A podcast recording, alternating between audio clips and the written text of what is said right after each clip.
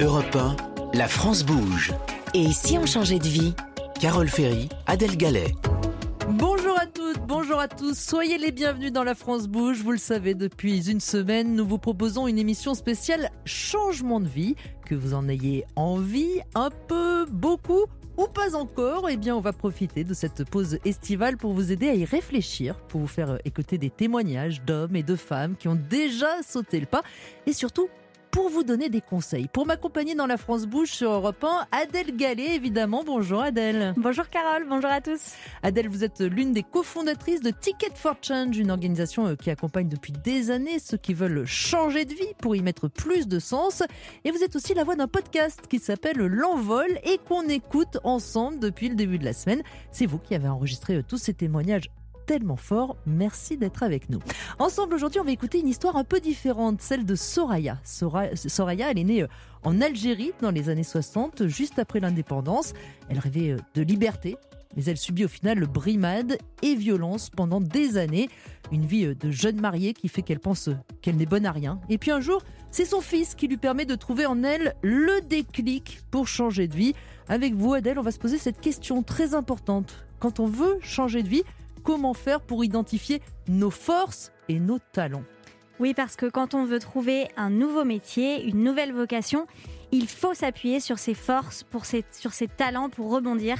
C'est vraiment indispensable. Alors le problème, c'est qu'on est souvent bloqué par des phrases qui tournent dans nos têtes, du genre ⁇ je ne sais rien faire de mes mains ⁇ je ne sais pas faire autre chose que mon boulot actuel et surtout, surtout, on n'a souvent pas conscience de ses talents. Je suis sûre que vous qui nous écoutez, ça vous parle. Avec notre expert du jour, Mathieu Dardaillon, entrepreneur social, eh bien, on vous donnera des conseils pour aller chercher toutes ces ressources en vous.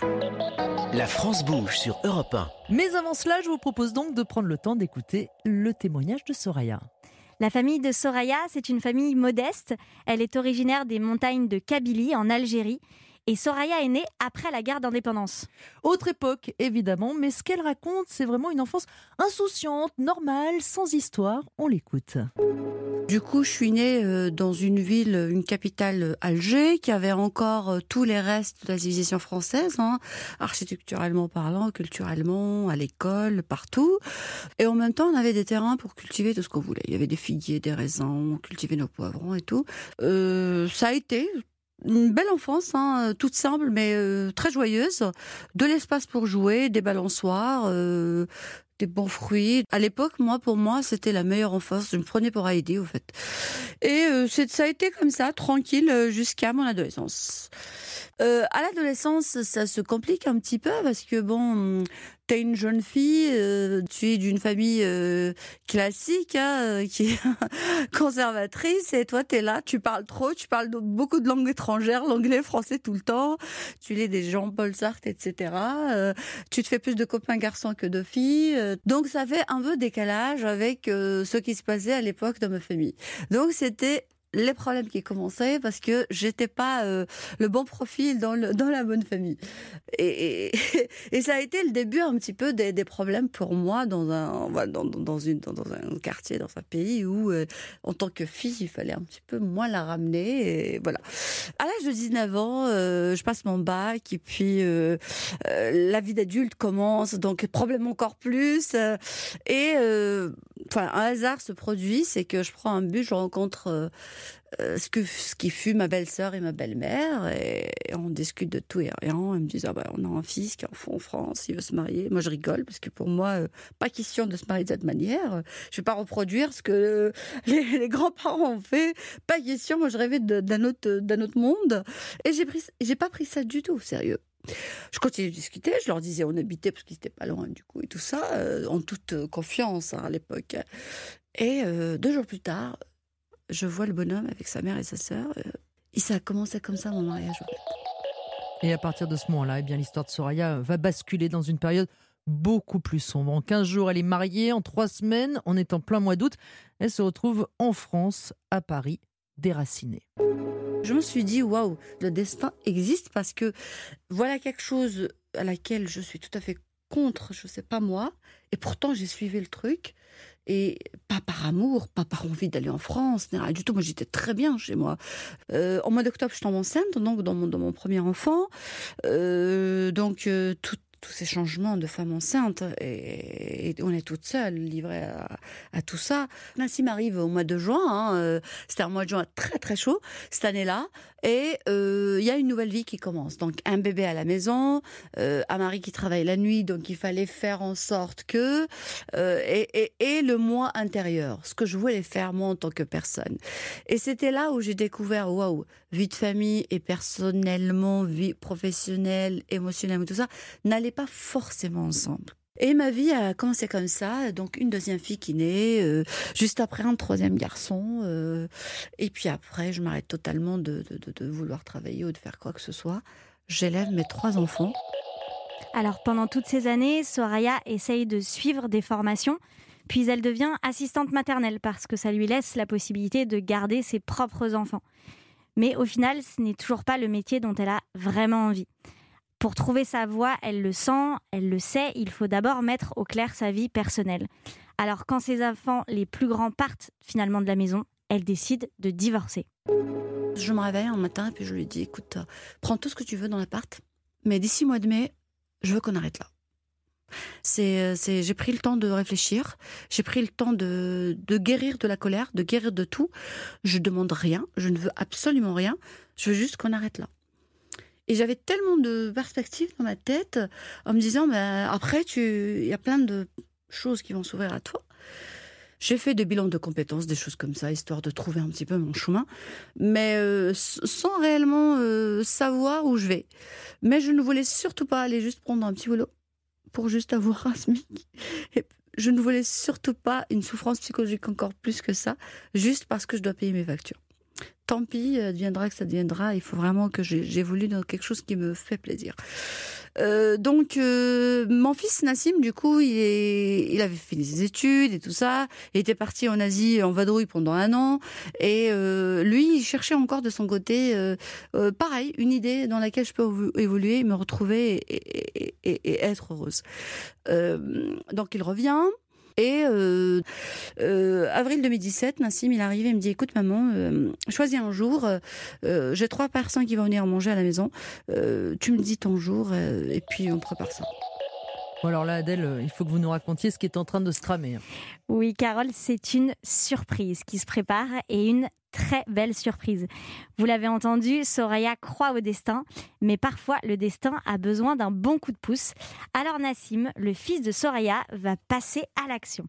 Ça fait en fait des mois qu'il réfléchit à une idée toute simple, parce que sa maman est une excellente cuisinière, c'est elle qui organise les fêtes de famille, des repas pour 30.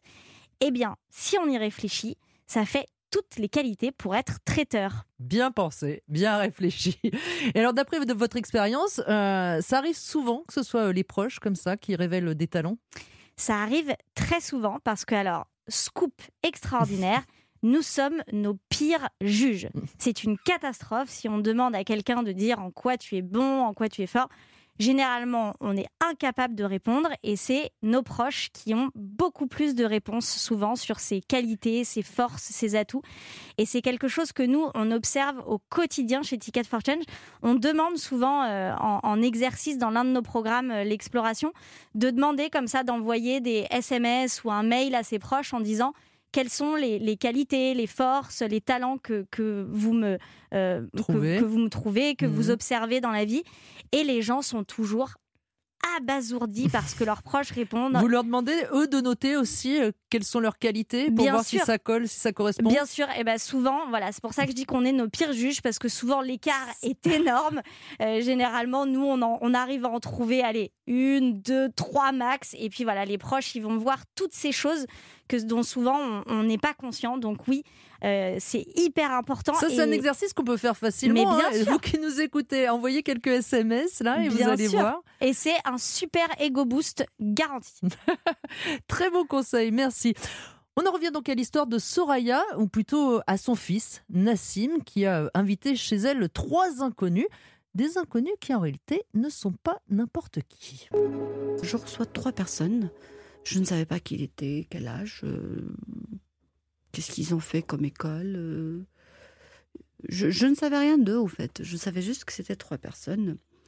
Donc ils arrivent, j'avais fait euh, préparer un repas euh, comme j'aime les faire, hein, les petits plats dans l'écran. Donc euh, je fais ça à tout le monde, ceux qui viennent chez moi, il faut, il faut qu'ils qu'ils soient à l'aise, il faut qu'ils mangent bien, il faut que ça soit beau, parce que pas parce que c'est pour moi, mais c'est pour eux, pour, leur faire plaisir. C'est ma façon de, de vivre, c'est comme ça. Euh, donc je, prépare tout ce qu'il faut, des boissons faites maison, des, entrées faites maison, des desserts, tout est fait à la maison. Et j'avais fait euh, un couscous donc euh, aux légumes de saison. Et pour le dessert, j'avais fait une espèce de crumble de là-bas avec des pruneaux, des pommes, des fruits à coque, un petit caramel et des boissons faites maison, citr- citronnade et hibiscus à l'eau de rose. Euh, comme il faut, une belle table, je les reçois, ils arrivent, et je vois trois jeunes gens de l'âge de mes enfants. Euh, ok, on a fini de manger et tout. euh, ils m'ont posé tas de questions sur le miel de date, sur les boissons, sur ça, sur ça. Ton fils m'a dit que tu cuisines beaucoup, t'as as pu régaler pas mal de voisins et tout. Du coup, il m'explique la création de la start-up Meet My Mama. Euh, je me dis, bah, tiens, une start-up française avec un nom euh, anglais déjà, Meet My Mama. Et puis, il y a le mot mama dedans. Je me suis dit, waouh, c'est quelque chose qui, sonne bien, qui a l'air de m'intéresser, qui a l'air de me parler. Donc, leur idée, c'est d'aller chercher des femmes, des mamas, donc, qui cuisinent, qui viennent du monde entier, qui habitent en France et qui ont un tal- talent culinaire euh, et qui, qui ont l'ambition, soit qui l'ont développé déjà, soit qui veulent se développer, l'ambition de- d'en faire leur le métier et d'en faire cette profession de traiteur. Pour moi, le traiteur français, jusqu'à maintenant, c'était réservé à des hommes, c'était réservé à ceux qui ont fait des écoles et tout, donc on n'y touche pas à ce milieu. Et ben, comme quoi, non. comme quoi, les idées reçues, il faut pas les avoir, ou bien il faut les effacer de son, cerveau. Euh, du coup, j'ai dit, ok, pourquoi pas, on va essayer, on va voir ce que ça donne. Quinze jours plus tard, il m'appelle, il me dit, euh, Soraya, on a une presta pour toi. Euh, pour tant de personnes, euh, tu fais. Je dis, bah, je fais quoi? Il me dit, fais, c'est tout. Fais ce que tu sais faire. Tu sais faire de la cuisine? Fais de la cuisine. Tu sais faire des boissons? Fais des boissons pour tant de personnes. Et ça a commencé comme ça. Bon, on a un peu envie d'aller manger chez Soraya, hein, quand même. Complètement. Adèle, elle est formidable cette histoire. Il y a plein de choses euh, à raconter. D'abord, euh, dites-nous cette start-up Meet My Mama. Elle nous a expliqué un petit peu ce que c'était Soraya, mais est-ce que vous pouvez nous en dire plus? Oui, eh bien, vous l'avez entendu, c'est une plateforme sur Internet qui permet de mettre en relation des particuliers, des associations, des entreprises qui cherchent un traiteur avec toutes ces femmes, euh, ces mamas, comme ils les appellent, venues du monde entier, qui deviennent des traiteurs. Et donc ce jour-là, euh, Soraya a rencontré ces trois fondateurs de Meet My Mama. Ça a commencé presque comme une plaisanterie. Elle n'y croyait pas tellement elle-même. Elle Et- n'était pas au courant, on est bien d'accord. On, l'entend un peu. euh, Tout à fait, elle n'était pas au courant, c'était une surprise totale. Et moi, je pense que ça a été très bénéfique justement qu'elle soit pas au courant. C'est un peu comme ça si on passait. euh, Il n'y a pas de stress, c'est comme si on passait un, un entretien d'embauche sans savoir que c'est un Que entretien d'embauche. Donc elle était parfaitement naturelle et elle a fait, comme ils le disent, ce qu'elle sait faire de mieux, sa cuisine. Donc on est en plein dans notre sujet. C'est une start-up qui essaye de mettre en avant des talents que souvent ces femmes ignorent elles-mêmes pour les transformer en un vrai métier. Du coup, les créateurs de Meet My Mama proposent une petite formation, un accompagnement. Oui, tout à fait. De- depuis le départ, ils proposaient un accompagnement, mais c'était euh, plutôt informel dans, dans un premier temps. Et euh, depuis quelques années, ils ont vraiment formalisé cet, cet accompagnement. Ils ont créé une Mama Academy, donc une véritable école de formation pour ces mamas et qui propose un accompagnement hyper complet. Franchement, c'est fantastique ce qu'ils font. Il y a à la fois une formation professionnalisante au métier culinaire, euh, évidemment, pour être traiteur, aussi une formation entrepreneuriale, parce que c'est vraiment cette posture-là qu'ils veulent que, que les mamas adoptent. Et enfin, tout un accompagnement personnel euh, à la confiance en soi, par exemple, pour qu'elles dépassent tous leurs freins psychologiques. Donc l'objectif, c'est qu'elles deviennent véritablement indépendantes et qu'elles puissent vivre dignement de leur métier. Donc si euh, on a une femme qui nous écoute aujourd'hui, qui cuisine extrêmement bien et qui justement cherche à se lancer ou qui n'y avait juste pas pensé, elle peut aller voir euh, Meet My Mama. Tout à fait, elle peut les, les contacter. Il y a évidemment un, un processus de, de sélection. euh, là, quand Alors, le- il, le- faut, il faut se faire inviter il à la table. bah, en tout cas, voilà, ils, ils peuvent pas accueillir aujourd'hui évidemment tout le monde. Il y, a, il y a quand même un petit processus de séle- de sélection et puis ça s'appelle Meet My Mama Mama parce que justement, il s'attache vraiment à aller chercher des femmes qui en ont le plus besoin, Mmh. des femmes Il y a un issues côté de l'immigration. Tout à euh, fait. derrière. Voilà, donc c'est il y y a vraiment Des cet enjeu-là d'aller chercher les femmes Des mères qui célibataires peut-être des mères aussi. célibataires. Tout à fait, Mm. tout à fait. Soraya, elle, elle a très vite euh, enchaîné les prestations, les buffets, les cocktails, euh, et c'est plus qu'un métier hein, qu'elle a trouvé en changeant de vie. C'est comme si elle s'était découverte en fait, une sorte de révélation. Écoutez. C'était génial de travailler, d'être reconnue, de rencontrer des gens, de, de, mettre le pied dans le monde de l'entreprise, alors que ça faisait des années que j'avais pas mis les pieds là-dedans. Euh, C'était très très intéressant et très enrichissant et excitant en même temps. Puis te dire que de, de, de quelque chose que tu faisais jusqu'à maintenant d'une façon banale hein, pour tout le monde, aujourd'hui tu es payé pour pour faire ça et puis euh, c'est reconnu et puis tu es admiré pour ça. Euh, bah, ça change tout dans ta tête parce que tu dis ben j'existe encore déjà en tant que personne euh, et euh, je suis utile à la société, je suis utile à moi-même et euh, la cuisine que j'ai faite depuis 30 ans aujourd'hui euh, bah, ça paye finalement. Toutes tes heures de travail que tu as, mis euh, dans ta cuisine, bah, finalement, ça te sert à quelque chose. C'était pas ton rôle de mère au foyer, c'était pas, euh, c'était pas pour rien. Ça t'a servi, peut-être sur le coup, tu l'as, tu t'es pas rendu compte, mais ça servait pour plus tard, ça devait te servir pour plus tard. Donc euh, ça a réveillé en moi une flamme qui que je pensais qui était éteinte, mais qui était qui me faisait mal au fond. Alors forcément Adèle, comme toujours, on a envie de savoir, elle devient quoi euh, Soraya? Ça se passe bien? Oui, alors euh, au moment de son témoignage, ça allait très bien. Elle était vraiment dans une dynamique euh, de travail euh, très forte. Il y avait beaucoup de perspectives. Et puis, évidemment, il y a eu le confinement, la pandémie mondiale. Et donc, pour cette, ce, ce secteur en particulier, ça a été évidemment très dur. Elle a été complètement à l'arrêt pendant, pendant plusieurs mois. Elle a repris un petit peu. Alors, Et elle n'avait pas le droit aux aides parce qu'elle venait non, de lancer ce- exactement. Elle était indépendante. C'est- C'était très compliqué. Alors, elle, elle a été évidemment très soutenue par Meet My Mama, par la communauté des mamas et, et par l'équipe, euh, qui lui a permis vraiment de, de tenir. Ils ont organisé voilà des, des cuisines solidaires pour les sans-abri, par exemple, ce genre de choses. Euh, mais voilà, ça a été évidemment euh, évidemment difficile, même si elle a pu continuer. Et alors aujourd'hui, ça y est, ça y est, ça, ça a recommencé depuis, depuis quelques mois. L'activité a recommencé avec évidemment l'ouverture du, du pays. Elle s'est remise à, à travailler. Elle a de plus en plus de demandes. Elle développe son activité. Elle développe aussi auprès des particuliers, plus seulement auprès d'entreprises et, d'événementiels comme elle, comme elle faisait. Euh, voilà. Et elle a, elle a vraiment envie de, de continuer dans cette voie. Elle s'imagine pas du tout euh, revenir à, à un travail euh, salarié. Elle, est, elle me disait, je suis dans mon élément, j'aime ce que je donne et ce que je reçois, et c'est la plus belle chose qu'on puisse dire. C'est clair. Alors ça doit pas être facile de se lancer dans une vie professionnelle à 50 ans, hein, parce que Soraya, elle a 50 ans quand euh, Ouais. elle commence ce, ce nouveau travail. C'est quoi les principaux obstacles?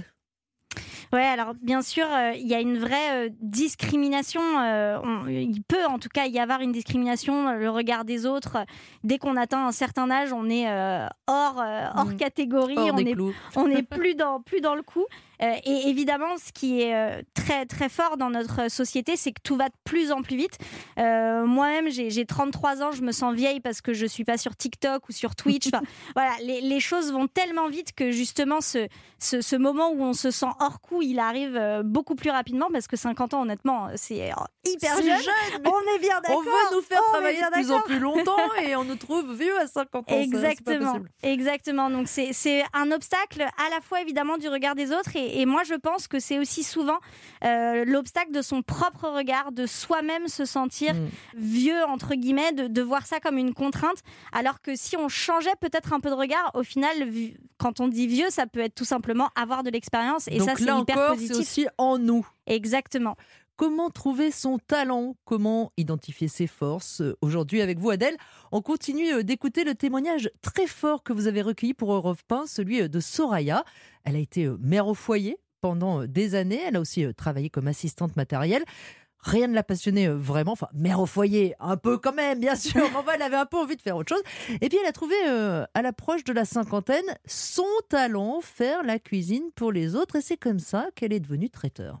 Oui, et pour cela, vous l'avez entendu, elle a reçu un sacré coup de pouce, puisque c'est son fils Nassim qui a organisé un dîner chez elle pour lui faire rencontrer des entrepreneurs spécialistes des cocktails et des réceptions. C'est en fait un peu lui qui a servi de révélateur de talent. Alors vous l'avez appelé Nassim pour savoir euh, comment il avait eu cette idée.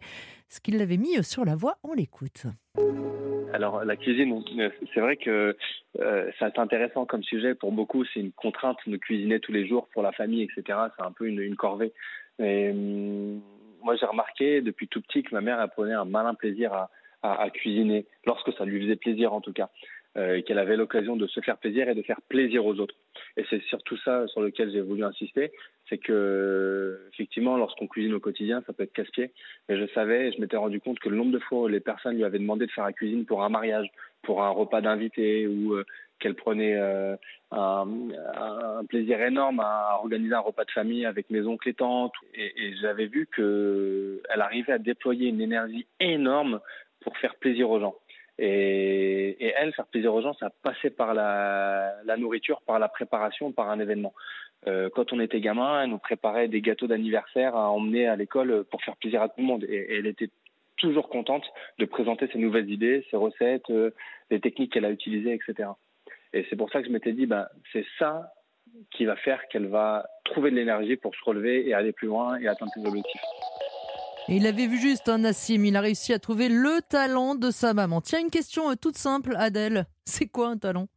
Oui, alors un, talent, justement, on en a une définition souvent très erronée et c'est pour ça qu'on n'est pas du tout conscient de nos talents. On a l'impression qu'en fait, avoir un talent, c'est être forcément virtuose au piano, c'est être Mozart, ce genre de choses. Alors qu'en fait, si on va vraiment regarder la définition, c'est quelque chose que l'on fait bien naturellement, sans effort. Et donc, justement, comme on le fait bien naturellement, eh ben, on n'en a pas conscience. Et c'est ce qui les rend si difficiles à détecter finalement ces, talents. C'est vraiment au carrefour de ce qu'on aime et de ce en quoi on est bon.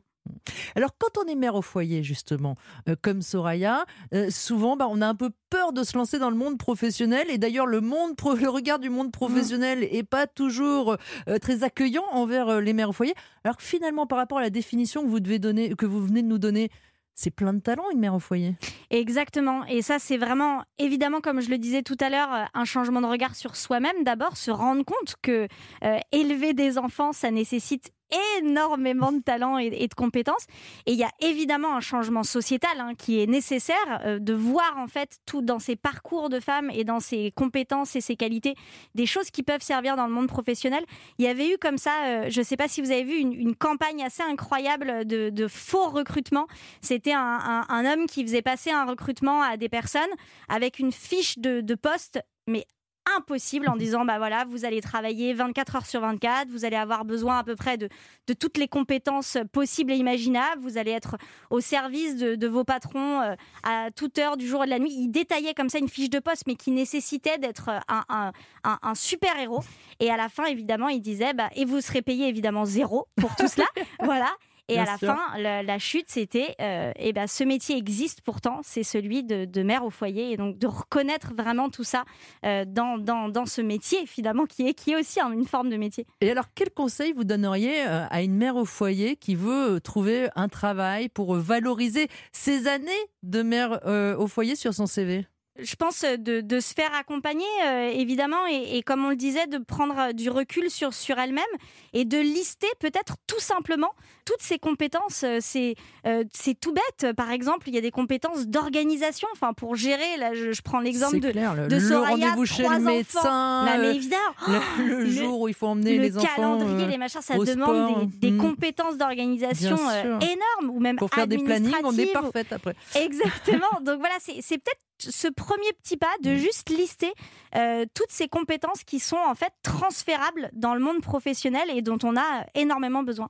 Alors pour trouver euh, des réponses à toutes ces questions, eh bien nous avons le plaisir euh, de recevoir notre expert de vie du jour, de changement de vie du jour, Mathieu Dardaillon. Bonjour Mathieu. Bonjour.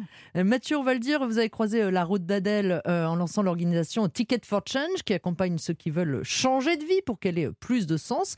Vous êtes un entrepreneur social et vous êtes aussi l'auteur d'un livre vraiment utile qui s'appelle Activez vos talents, ils peuvent changer le monde. Alors Mathieu, on va rentrer dans le concret avec vous. C'est ce qui est génial dans l'histoire de Soraya, c'est que son futur patron, entre guillemets, il frappe directement à sa porte, il s'installe à sa table, mais quand on n'a pas la chance d'avoir un fils comme celui de Soraya euh, pour nous donner un coup de pouce et qu'on ne sait pas du tout ce qu'on a euh, envie de faire, ça peut être quoi le premier geste pour identifier ses talents? Alors on peut euh, envoyer des SMS à ses amis pour leur demander, c'est le conseil que nous a donné Adèle, mais sinon Alors effectivement, c'est pas facile de trouver ses talents parce que le talent, c'est ce qui est naturel pour nous, c'est ce qu'on ne voit plus, parce qu'on est tellement bon et c'est facile pour nous qu'on ne le voit pas. Donc c'est vrai que c'est une vraie bonne question. Comment on fait pour trouver ses talents? La première chose dans le livre, je, parle de différents indices. Différents indices qui peuvent nous aider à dire Ah, derrière ça, il y, a probablement un talent. Le premier, c'est euh, essayer d'identifier ce que l'on fait facilement, ce qui est naturel pour nous. Et en fait, il y a plein de choses sur lesquelles on, pense qu'on n'a pas de mérite, euh, on n'a pas d'effort particulier, et pourtant, on, on, le fait bien, les autres le reconnaissent, ça a beaucoup de valeur. Donnez-nous des exemples. Eh ben, on peut être euh, très créatif et ne pas s'en rendre compte. On peut être très organisé et ne pas s'en rendre compte. Euh, on peut être très bon pour raconter des histoires. On peut être très bon pour écouter les gens, pour enseigner euh, différentes choses aux différentes personnes. Et en fait, on ne s'en rend pas compte parce que c'est naturel pour soi. Donc la première chose, c'est d'essayer d'identifier ce qu'on fait facilement. Et donc pour ça, c'est très intéressant de demander à ses proches, comme le disait Adèle, ses proches, ses collègues, ses amis, euh, etc. Oui, parce que parfois c'est dans la vie personnelle qu'on a ces, talents, donc c'est ça qui est difficile aussi. Exactement, il faut essayer de croiser. C'est très intéressant de croiser, demander à ses proches, à la fois dans le monde personnel et le monde professionnel, pour avoir une vision d'ensemble, parce qu'il y a des talents dans la vie personnelle qu'on n'a pas forcément réussi à mettre dans la vie professionnelle jusqu'à maintenant. Donc, demander à ses proches, qu'est-ce que tu trouves de remarquable chez moi? Quel moment tu pourrais raconter où, tu as trouvé que j'étais remarquable Ça permet de donner des indices aussi des talents. Mmh. Un troisième indice, c'est d'essayer d'identifier ce qu'on apprend facilement. Il y a plein de domaines euh, où c'est facile d'apprendre. Euh, ça veut dire que voilà, c'est plus naturel pour soi. Par exemple, moi, je suis incapable d'apprendre euh, les paroles d'une musique. Par contre, on me montre les drapeaux du monde d'entier, je connais tous les pays. Ah oui. Mais les paroles d'une musique, c'est impossible pour moi. Donc, ça, vous en faites quoi derrière? Bah, Ça dit des choses sur la mémoire visuelle, sur, sur, sur plein de choses, sur la géographie, etc.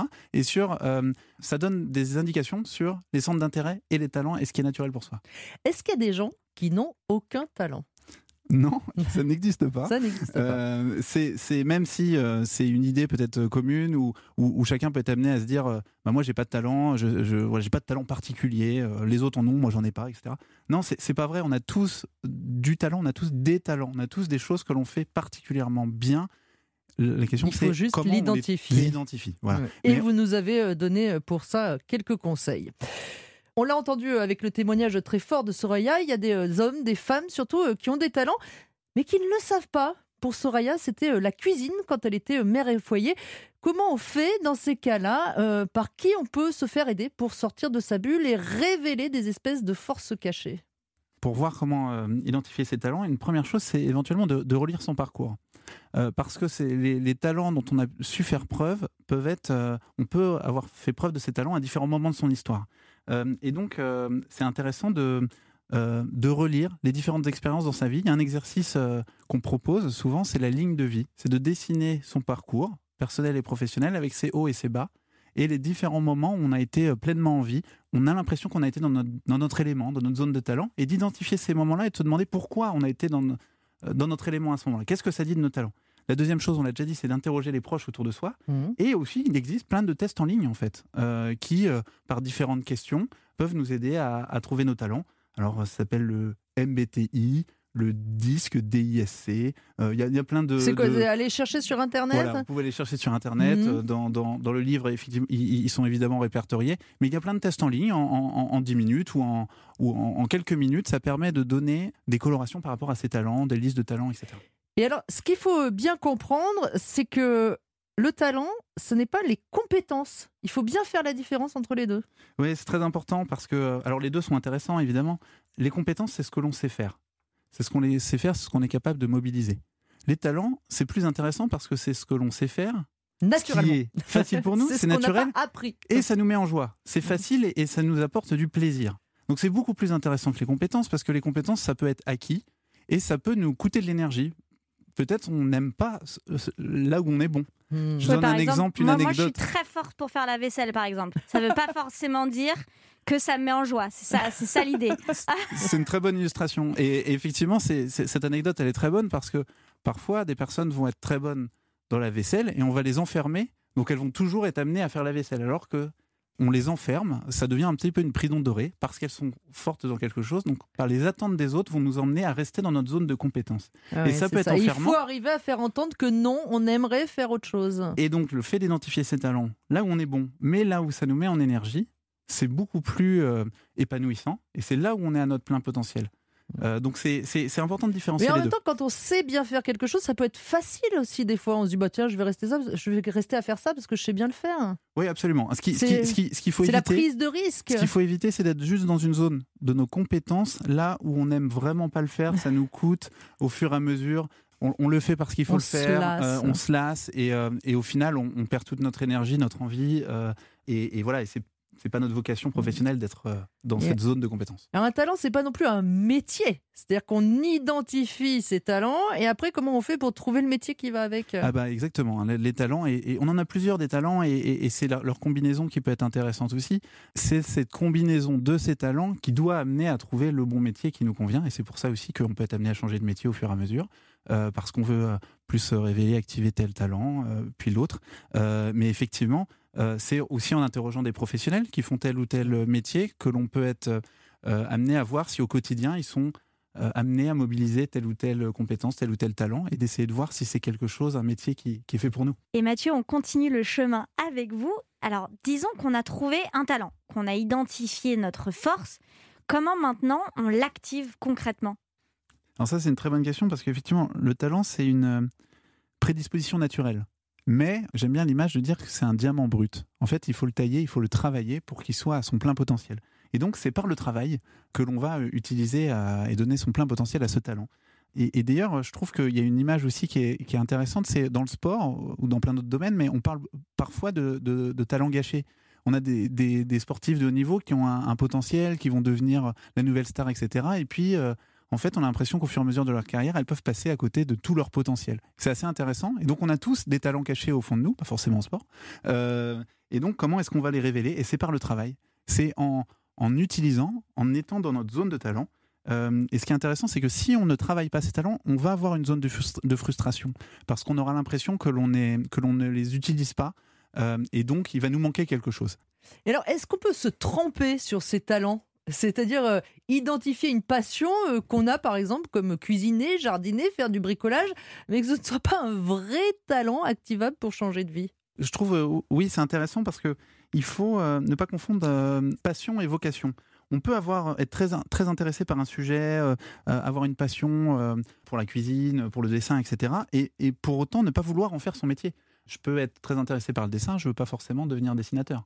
Euh, Oui, mais est-ce qu'inversement, on se dit Ah, je dessine pas mal, je trouve Et puis en fait, euh, bah non, on n'est pas vraiment fait pour ça. En fait, il faut, il faut, je crois que c'est important de se questionner sur qu'est-ce que demande de faire un travail. En fait, il y, a- il y a un outil qui me paraît très intéressant pour trouver euh, euh, le travail qui nous convient, sa vocation professionnelle, c'est l'outil de l'ikigai. Alors attention, ça veut dire raison d'être, joie de vivre en japonais, Mhm. ikigai. Et en fait, c'est essayer de combiner quatre dimensions. Le talent en est une, mais en fait, il y en a d'autres qu'il faut retrouver aussi.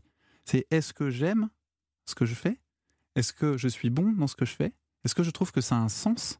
Que c'est utile?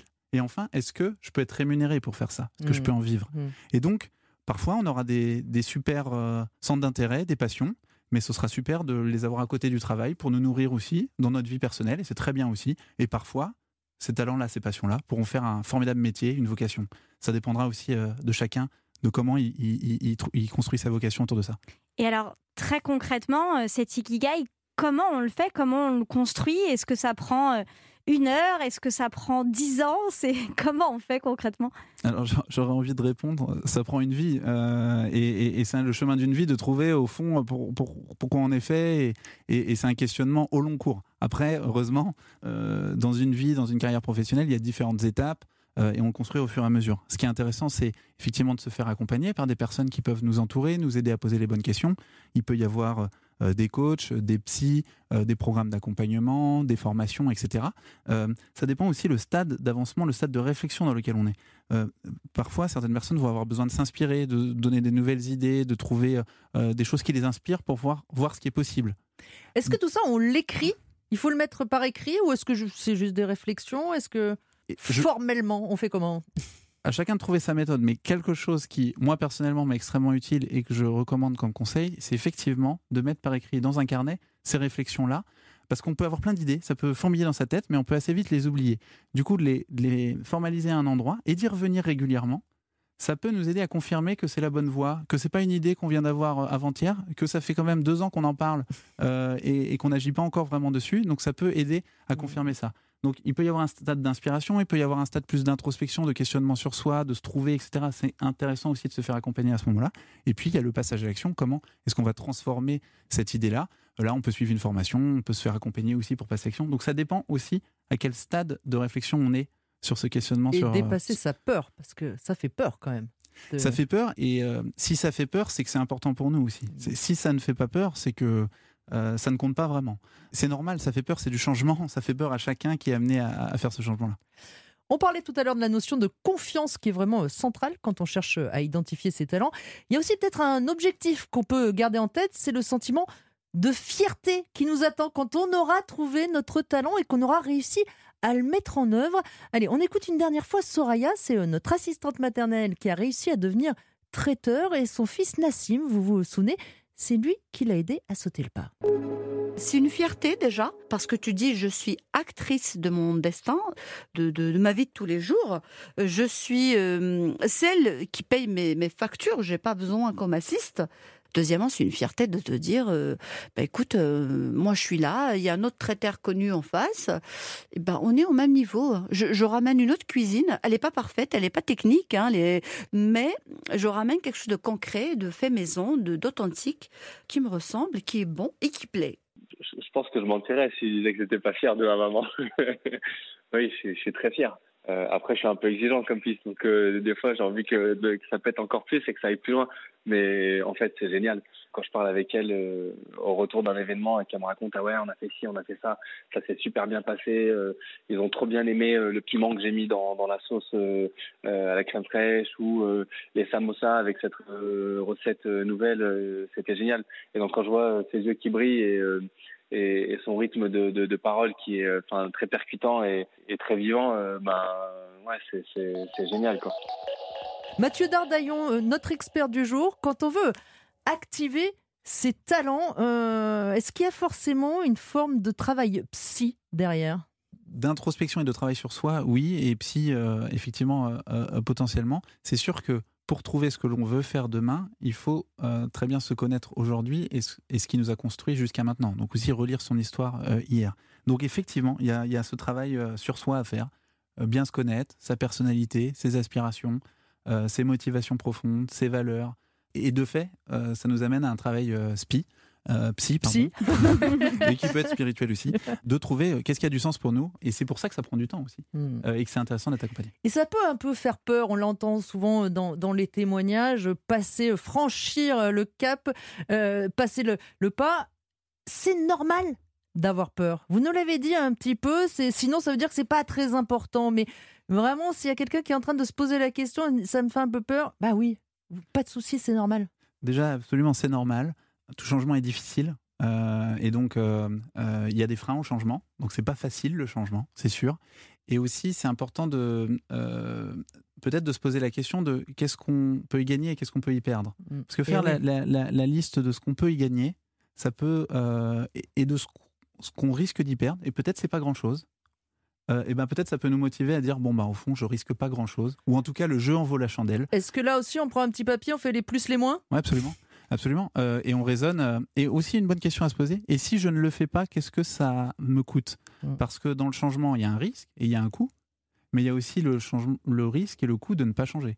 Et de si je continue ma trajectoire sans rien changer, qu'est-ce que à côté de quoi je vais passer? Hmm. Donc parfois, ça peut être créateur de peur et risqué, mais ça vaut vraiment la peine parfois de faire un grand changement. Est-ce que vous suivez derrière les gens que vous accompagnez et est-ce que vous voyez si ça marche ou ça marche pas? Oui, absolument, on les suit. Euh, euh, on a plusieurs centaines de euh, quelques milliers de personnes qui sont passées par nos programmes et que l'on suit dans la durée. Et c'est très important de savoir ce qu'ils deviennent. C'est toute une communauté qui s'entraide aussi. C'est essentiel parce qu'on veut que demain ils aient des emplois Est-ce qu'il y a souvent des regrets? Il faudrait faire une enquête, mais je n'ai pas, je n'ai aucun cas de regret. Euh, ça veut dire que ça ne marche pas toujours. mais euh, dans un certain nombre de cas, ça marche et les gens sont extrêmement heureux d'avoir euh, eu ce courage de changer. Dans d'autres cas, ça n'a pas forcément marché comme ils l'auraient voulu. Et pourtant, ils se sont découverts, ils ont découvert des choses sur eux, ils ont changé. Et au fond, ils sont très satisfaits de là où ils en sont aujourd'hui. Ils ont appris énormément de choses. Donc, honnêtement, euh, c'est comme dans l'échec, entre guillemets. Dans l'échec, il y a aussi énormément d'apprentissage. Donc, il y a, non, il y a très, très peu de, de regrets, au fond. Euh, ça demande du courage, mais il y a très peu de regrets. Et alors, euh, les, les talents, c'est aussi une notion qu'on pourrait utiliser quand on recherche un emploi. Est-ce que ça, ça marche, ça, dans un entretien d'embauche? Comment faire, en fait, pour faire passer ces, ces Pour messages? l'utiliser à bon escient. Ouais. Et je crois qu'il y a de plus en plus de recruteurs, même si ce n'est pas encore la norme, qui euh, vont euh, aussi regarder les talents en complément des compétences. Et je pense que c'est très intéressant pour un recruteur parce que c'est poser la question du potentiel de la personne, ce qui va être naturel pour elle et comment elle va être à son plein potentiel. Et du coup, c'est intéressant pour euh, une personne qui postule à un travail de mettre en avant cet aspect-là, de ce qui est naturel, sur ce sur quoi elle est bonne dans sa vie personnelle et professionnelle. Je crois qu'il y a de plus en plus de recruteurs qui vont être attentifs à ça. Notre cas est un cas concret. Il y a de plus en plus d'entreprises parce que c'est comme ça qu'on va aller déceler les talents. Justement, Donc là, ce c'est presque un conseil que vous donnez aux recruteurs. Adèle, on va résumer ensemble les trois conseils à retenir pour changer de vie quand on n'a pas encore trouvé quels sont ses talents et qu'on est toujours à la recherche de ses forces. Il y a eu des conseils très riches. Euh, si on devait résumer, euh, peut-être en premier, évidemment, relire son parcours et, et changer de regard sur soi-même. On a beaucoup parlé de ça, de changer de posture. On a aussi beaucoup, beaucoup dit de demander à ses proches. Ça, quels c'est sont vraiment... nos talents? Voilà, quels sont donc tous à vos SMS après, euh, après l'émission. Et enfin, évidemment, ne, ne pas hésiter à se faire accompagner ou à utiliser des méthodes, des outils euh, comme l'ikigai qui nous permettent d'avancer et de nous guider.